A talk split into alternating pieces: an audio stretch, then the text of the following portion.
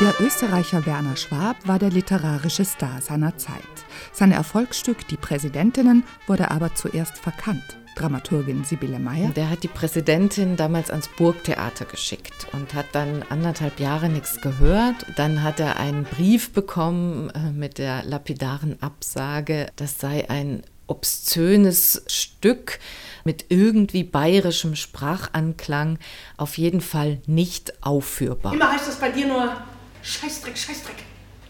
Man kann doch auch mal Haufi sagen oder Stuhl.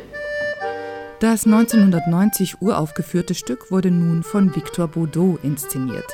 Es spielt in einer Souterrain-Wohnung voll mit Plunder und Plastiksackerl. Vorne steht ein Farbfernseher, darin Papst Karel Wojtyla. Und vor der Kiste lagern drei Frauen. Grete, gespielt von Bettina Stucki. Farben wie aus dem Leben, so schön. Ute Hannig als Erna. Auch wenn der Fernseher nur ein gebrauchter Fernseher ist. Aber er ist das Einzige, was ich mir in meinem Leben geleistet habe für meine Leistung. Und Maridel. Die Leute sagen immer, oh, das Klo ist verstopft. Schnell geht zu Maridel und holt sie her, die macht auch ohne. Weil die Leute genau wissen, dass die Maridel keine Gummihandschuhe annimmt, wenn sie hinuntergreift in den Abort. Lina Beckmann spielt die Maridel. Ja, wir sollten uns so Biografien für die Figuren ausdenken und dann habe ich mir eine Biografie ausgedacht, dass ihr immer wehgetan wurde oder sie nie schöne Dinge erfahren hat und dass man irgendwann wirklich ganz abrutscht, von irgendeinem anderen Weg wählt, zu denken und zu leben.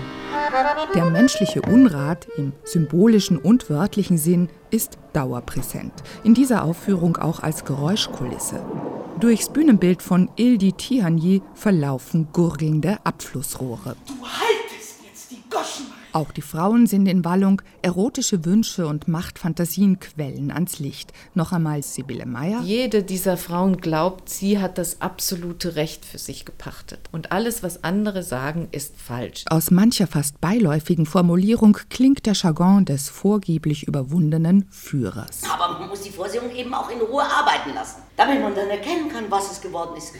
Und wenn die Vorsehung einmal fertig ist, dann tut einem das Leben gar nicht mehr so weh. Werner Schwabs kunstvolle Sprache ist in die Literaturgeschichte als schwabisch eingegangen. Uta Hannig? Ich fühle mich manchmal, als hätte ich einen Sack Schrauben im Mund weil diese Sprache so eigen ist in ihren Wiederholungen und Verdrehungen und dass das eine totale Herausforderung ist, das zu arbeiten. Auch kleinste Füllwörter wollen beachtet werden, sagt Bettina Stucki. Und wenn du das nicht machst, dann hast du auch keinen Rhythmus. Also es ist extrem rhythmisch.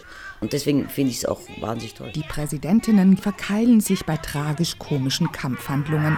Wie es war, das zu erarbeiten? Das musst du jetzt die beifragen, weil ich stehe nur dabei und bete. Sagt Lina Beckmann, also Ute Hannig. Also wir hatten erst einen sehr Fashion-Choreografen, der mit uns Kung Fu und alles geübt hat und trainiert hat. Aber das sah dann natürlich viel zu sportlich aus, so nach Stockkampf am Klo. So dass man das Perfekte hässlicher machte. Das große Gemetzel mündet in ein Finale mit Musik, aber nicht in ein Happy End. So etwas war von Werner Schwab, der sich in einer Silvesternacht zu Todeshoff, auch nicht zu erwarten.